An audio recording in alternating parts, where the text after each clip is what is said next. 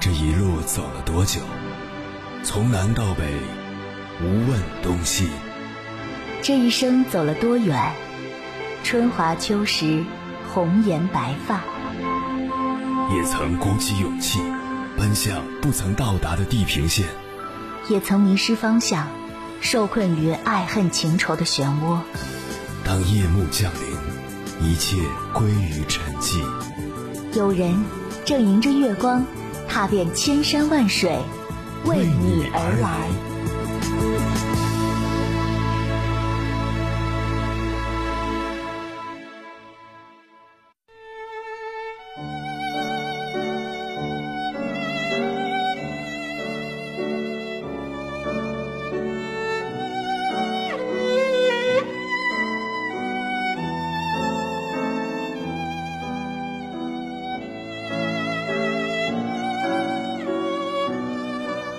看过这样一个故事：一座寺庙里住着一老一小两个和尚。有天，老和尚对小和尚说：“我们的米不多了，你出山到集市上买些米吧。”小和尚出发没多久就回来了。他告诉老和尚，出山过河的那座桥木头腐朽了，人不能走。老和尚问：“不是可以从别的路绕过去吗？”小和尚说。绕过去还得多走几倍的路，我听附近的山民说了，他们马上就会修桥，不如等桥修好了再出山。老和尚默默地看着他，不说话了。几天后，老和尚又派小和尚去买米，没想到小和尚又背着空空的袋子回来了。师傅，那桥正在抢修，现在还没修完，等他们修完我再去买米吧，应该花不了太多时间。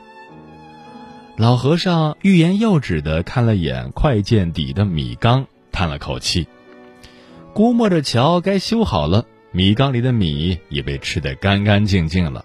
老和尚说：“去吧，赶紧去买米，再买不到，咱们就得饿肚子了。”这一次，小和尚又飞快的回来了，满脸着急的说：“师傅，不好了，桥是修好了，可是被上游突然爆发的山洪又冲坏了。”连那条可以绕过去的路也被洪水淹没了，我们该挨饿了。老和尚只能无奈的摊手说：“唉，其实这种状况是一开始就注定了的。当初桥朽坏了的时候，如果你能不选择走捷径，而是绕远点出山，米早就买回来了。结果你总是心存侥幸，把希望寄托在这条捷径上。”结果造成了今天的困境，能怪谁呢？所以说，任何时候都不要想着走捷径，抄近道有时候往往才是最远的弯路。总想在最短时间内到达最远的目标，到头来会发现自己从未踏上过正途，一直在原地打转。凌晨时分，思念跨越千山万水，你的爱和梦想都可以在我这里安放。各位夜行者，深夜不孤单。我是迎波，绰号鸭先生，陪你穿越黑夜，迎接黎明曙光。今晚跟朋友们聊的话题是：那些总想走捷径的人，后来怎样了？关于这个话题，如果你想和我交流，可以通过微信平台“中国交通广播”和我分享你的心声。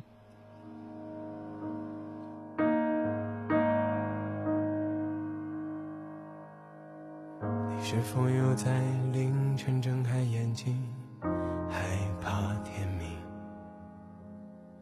在梦里，你还是拥有着一切，直到惊醒。在最拥挤的地铁，混进人群，变成背影。你又在怀疑自己坚持的意义，又在嘲笑年轻。你是否忙的时候不会回想过去的曾经？从一无所有到现在的勉强。安身立命，还有有着一定要到达的远方，最高的山岭。你告诉自己还要努力努力，梦想终会来临。人生从来都没有捷径，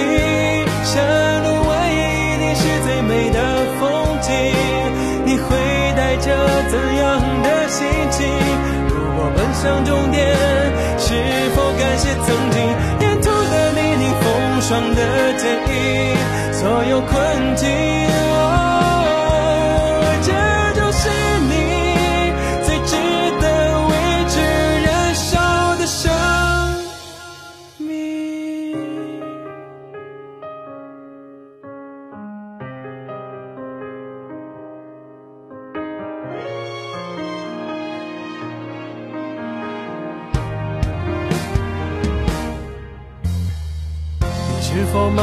的时候不会回想过去的曾经？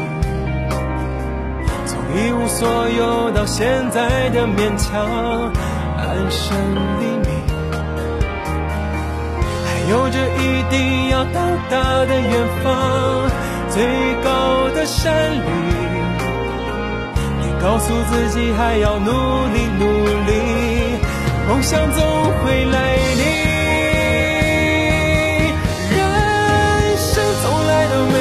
接近，山路蜿蜒一定是最美的风景。你会带着怎样的心情？如果奔向终点，是否感谢曾经沿途的泥泞风霜的剪影，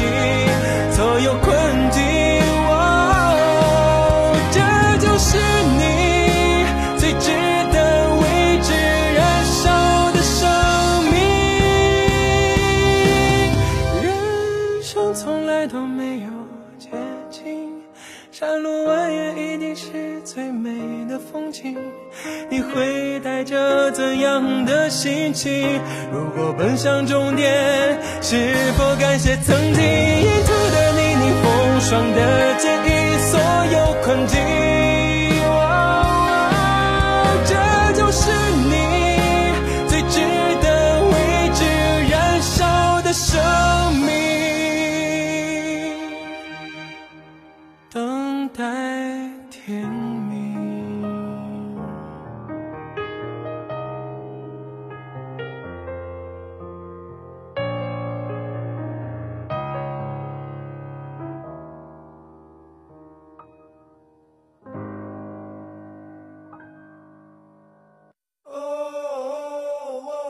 你是否也能感受到那些飘荡的歌声中有对远方一个人的思念？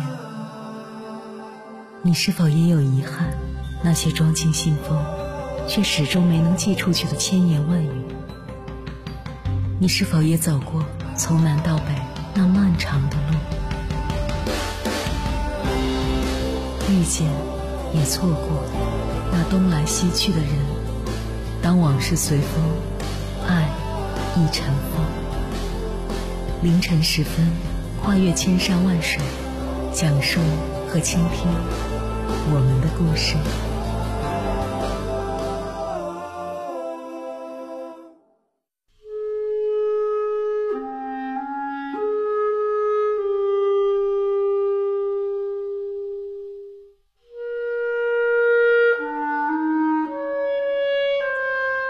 说到唐诗，很多人首先想到的都是李白、杜甫。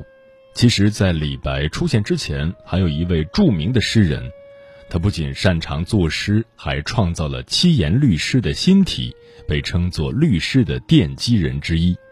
他就是宋之问。宋之问年少成名，低开高走，却被人评为一流诗才，末流人品。他的一生三起三落。为师杀人，卖友求荣，为了名利做尽天下谄媚之事，却只落得客死异乡的结果。也许，这就是人们所说的“人生一场，所谓捷径皆是陷阱”。接下来，千山万水只为你，跟朋友们分享的文章选自慈怀读书会，名字叫《人生最快的捷径是慢慢走。作者安歌。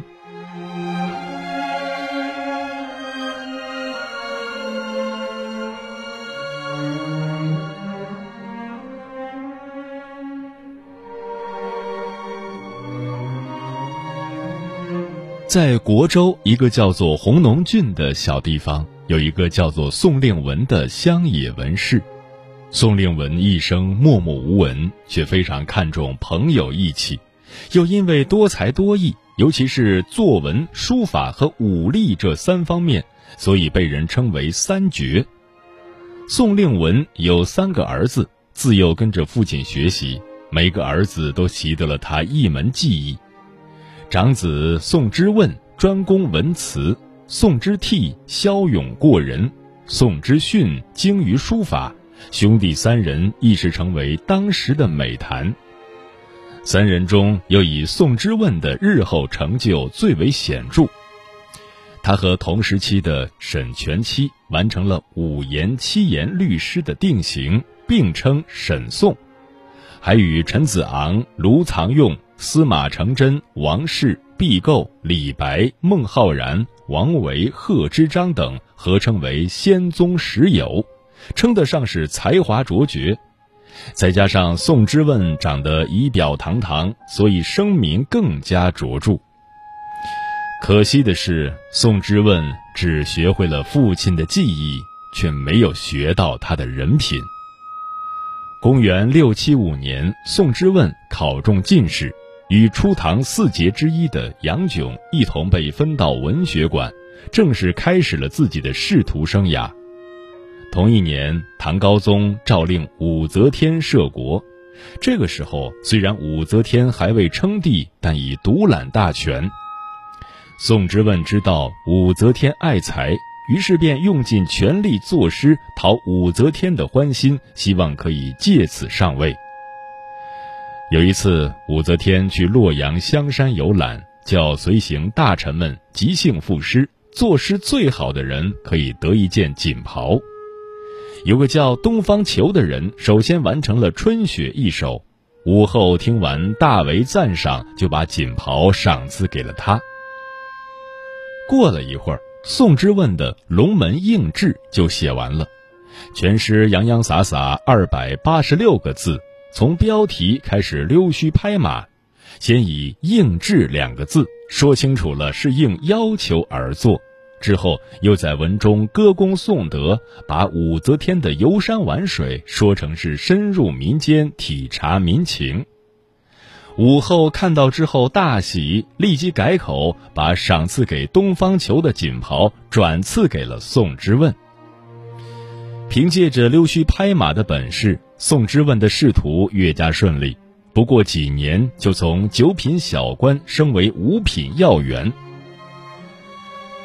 韩非子》里有一句话叫做“巧诈不如拙诚”，意思是说，巧妙的奸诈不如拙朴的诚实。这句话其实也正是宋之问和父亲宋令文的真实写照。宋令文虽然一生默默无闻。但因为待人以诚、重情重义，为自己留下了极好的口碑。宋之问富有诗书，本可以凭借自己的才华，踏踏实实的通过努力上位，却偏爱钻营苟且逢迎之道，看似背靠大树好乘凉，官运亨通，青云直上，却不知道，人生一世，很多时候用不得小聪明，也走不得捷径。你走捷径省下的横行的路，迟早会变成竖着的坑，阻碍你的前行。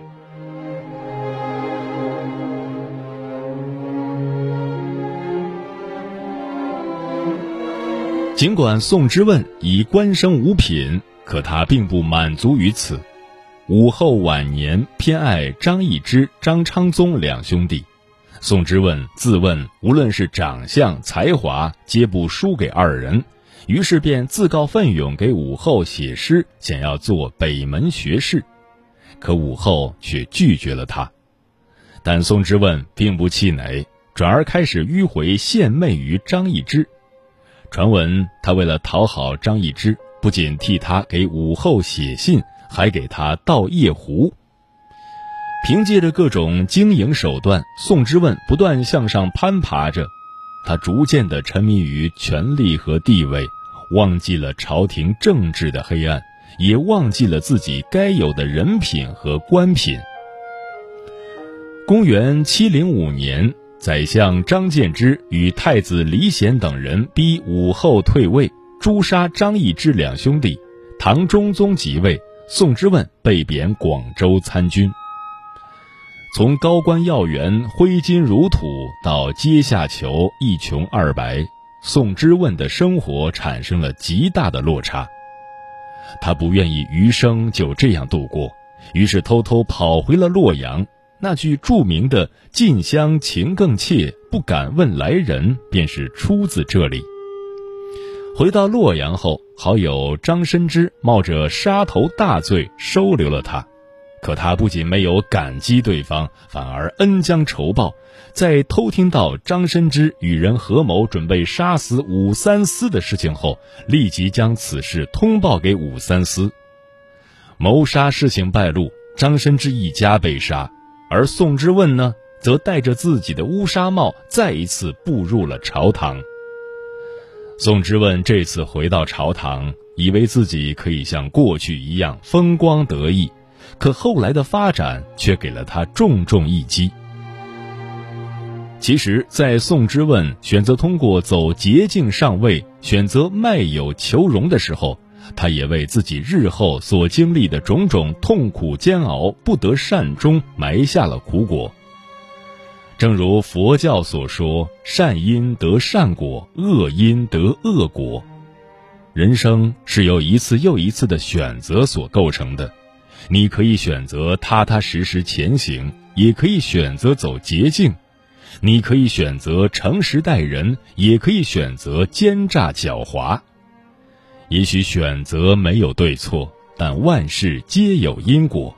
当你做出了选择，就要承担相应选择的代价。与其在日后懊悔，不如从开始就做好选择。李显登基后懦弱无能，朝廷被韦后和安乐公主掌控。当时的太子与二人不和，于是与人合谋杀死武三思等人，而自己也兵败而死。太子死后，韦后和安乐公主谋杀李显，扶持李显的弟弟李旦上位。李旦在位近一年，就让位给儿子李隆基。而在此期间，太平公主因为劝自己的哥哥废掉李隆基，被发现，惨被夺权。之后，李隆基即位，争权夺位，暂告一段落。在这朝廷动荡之中，人人不安，许多人开始告老还乡，希望通过离开朝廷躲避是非。可宋之问就不一样了。回到朝廷后，他先是依附于武三思等人，写诗作文，歌功颂德；在武三思被杀后，又投靠太平公主。后来发现，似乎安乐公主权势更大，便要去奉承安乐公主。然而踩低捧高终不是长久之计。太平公主知道宋之问投靠安乐公主后，非常生气，便找了一个机会举报宋之问在主持科考的时候收受贿赂。安乐公主就把他贬到越州去做长史。之后宫廷政变，安乐公主死了，宋之问又被流放广西。这一次，宋之问没有逃走，他开始反思自己的一生，并为自己过去的错事赎罪。然而，唐玄宗即位后，念及他过去所做之事，不想这种小人苟活，于是下旨赐死宋之问。这一年，宋之问。五十九岁，不知道在他临死之前，可曾懊悔过曾经的选择？其实，宋之问曾有无数次机会可以改变自己的结局。如果他没有媚上欺下，如果他没有卖友求荣，如果他最后可以及时放弃，远离朝堂，可他依旧为自己选择了一条死路。这不是因为他不聪明、不智慧，而是因为他走惯了捷径。一个习惯了走捷径的人，在面对高山时，也只能去寻找捷径；没有捷径，就只能放弃前行，自怨自艾。一个习惯了走捷径的人会成瘾，没有捷径就无法前行。然而，这个世上坎坷路多，捷径路少，惯于走捷径的人只会把自己走进绝境。正如培根所说：“最近的捷径通常是最坏的路。”而习惯于走捷径、忘记了初心的宋之问，也最终把自己送进了死路。人生一世。诱惑有之，坎坷有之，幸福有之，困难有之，只有不忘初心，才能到达彼岸。人生无捷径，坚守成大器，与君共勉。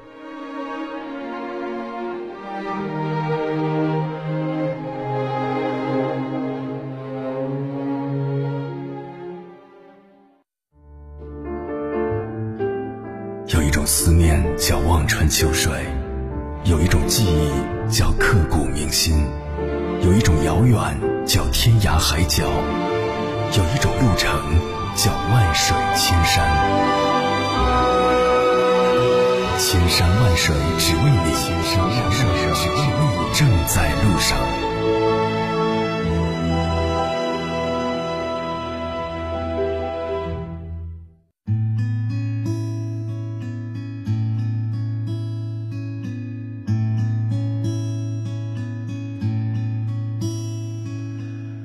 感谢此刻依然守候在电波那头的你，这里是正在陪伴你的千山万水只为你，我是迎波，绰号鸭先生，我要以黑夜为翅膀，带你在电波中自在飞翔。